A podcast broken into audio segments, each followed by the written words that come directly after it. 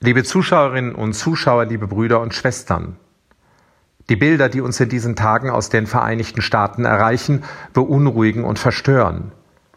Die brutale Ermordung des jungen Amerikaners George Floyd bewegt inzwischen nicht nur die vielen, die in den Großstädten Amerikas auf die Straße gehen. Überall auf der Welt solidarisieren sich die Menschen und protestieren lautstark gegen Rassismus und Diskriminierung.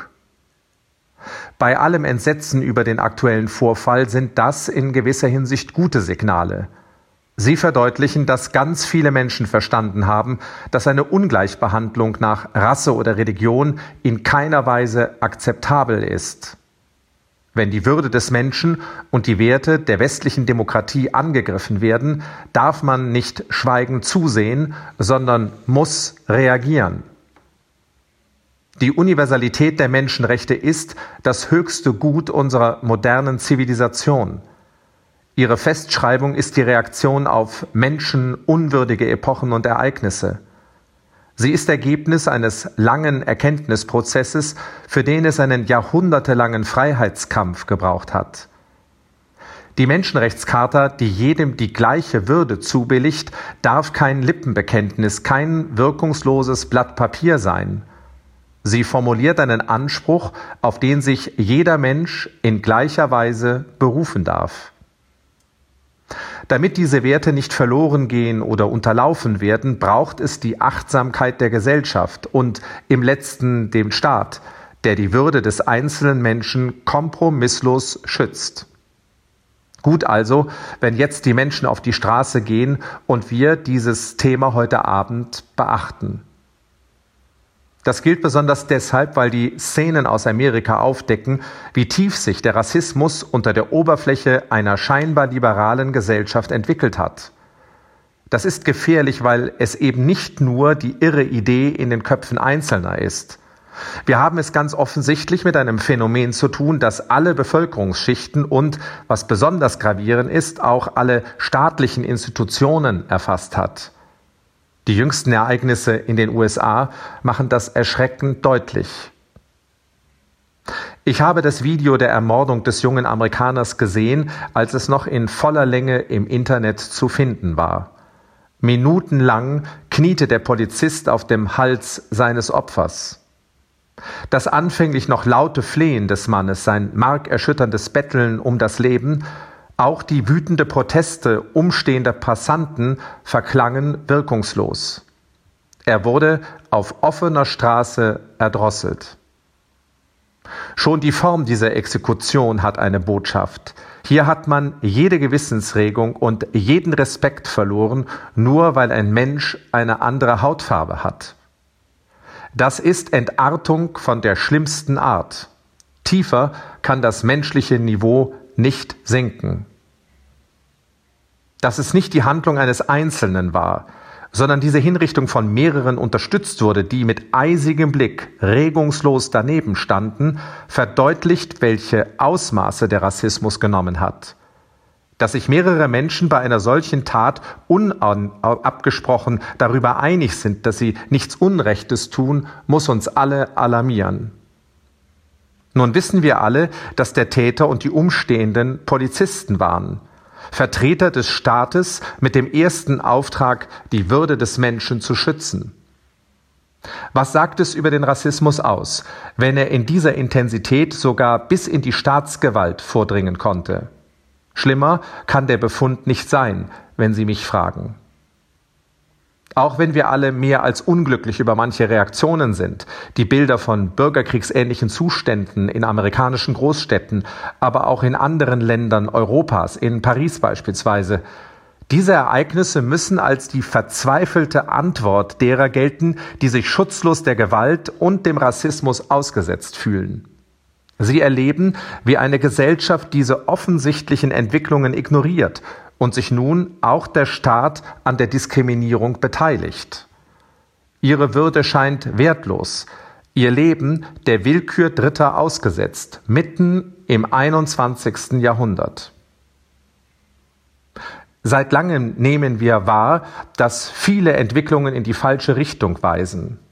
Jüngst erst haben wir in den Nachrichten gehört, dass in den USA Afroamerikaner siebenmal so häufig an Covid-19 sterben wie Weiße.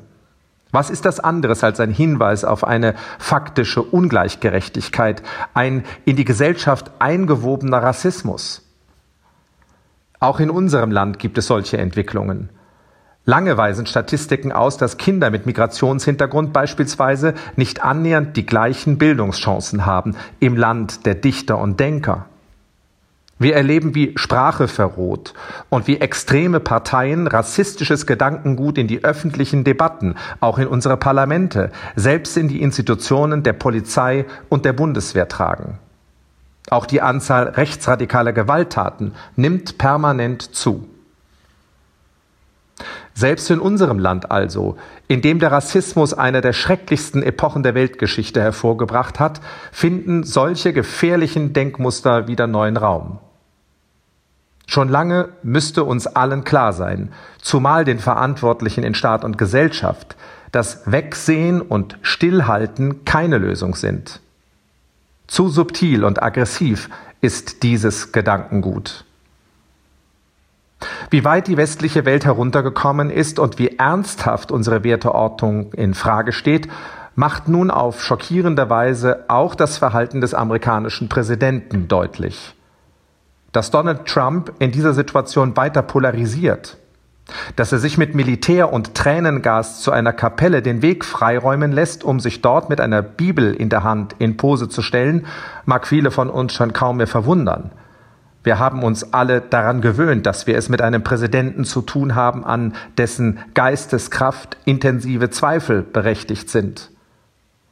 Aber können wir wirklich hinnehmen, dass ein amerikanischer Präsident, der nicht nur in den USA, sondern weltweit qua Amt als Symbolfigur für die westliche Welt und ihre Werte gilt, sich über unser Verständnis von Menschenwürde hinwegsetzt und die größte Demokratie und mit ihr die internationale Völkergemeinschaft mit diktatorischen Verhaltensmustern und kranken Ideen überzieht und terrorisiert. Uns Christen macht die von ihm gewählte Bildersprache deutlich, dass die Linie bei weitem überschritten ist und Widerstand nötig wird. Sich so mit der Bibel abbilden zu lassen und wenig später neben eine Statuen von Papst Johannes Paul II. sich zu stellen, das hat perverse Züge. Wenn ich daran denke, wird mir körperlich übel. Wenn ein Machtmissbrauch sich religiöser Bilder bedient, ist die höchste Eskalationsstufe bereits erreicht. Liebe Schwestern und Brüder, der Befund ist so bitter wie eindeutig. Der Virus des Rassismus und der krankhaften Entartung stellt eine weit größere Bedrohung unserer Zivilisation dar als die Corona-Krise. Dieser Virus des Rassismus zeigt hohe Infektionszahlen und ganz offenbar auch eine epidemische Verbreitung.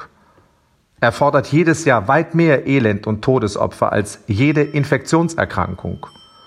Und er bedroht unsere freiheitlich-demokratische Grundordnung existenziell.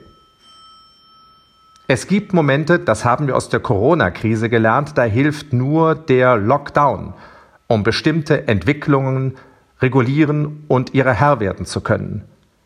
Es ist die Intuition der Menschen auf der Straße, dass die Zeit dafür gekommen ist, dem Rassismus entgegenzutreten und einer Relativierung von Recht und Ordnung zu widersprechen. Sie wollen Zeichen setzen, entschieden sein und sich proaktiv um eine Kultur bemühen, die der Würde jedes Menschen den Raum gibt, der sie verdient. Wir sprechen vom Infektionsschutz gegen jede Form der Diskriminierung und gegen eine weitere Verbreitung radikalen Gedankenguts. Null Toleranz auf den Straßen, in Staat und Gesellschaft, in der internationalen Politik und Wirtschaft und im privaten Leben. Das kann kein Appell mehr allein an unser Denken sein. Es ist ein Appell an unser Handeln. Lockdown. Null Toleranz für Rassismus. Wolfgang Picken für die virtuelle Stadtkirche in Bonn.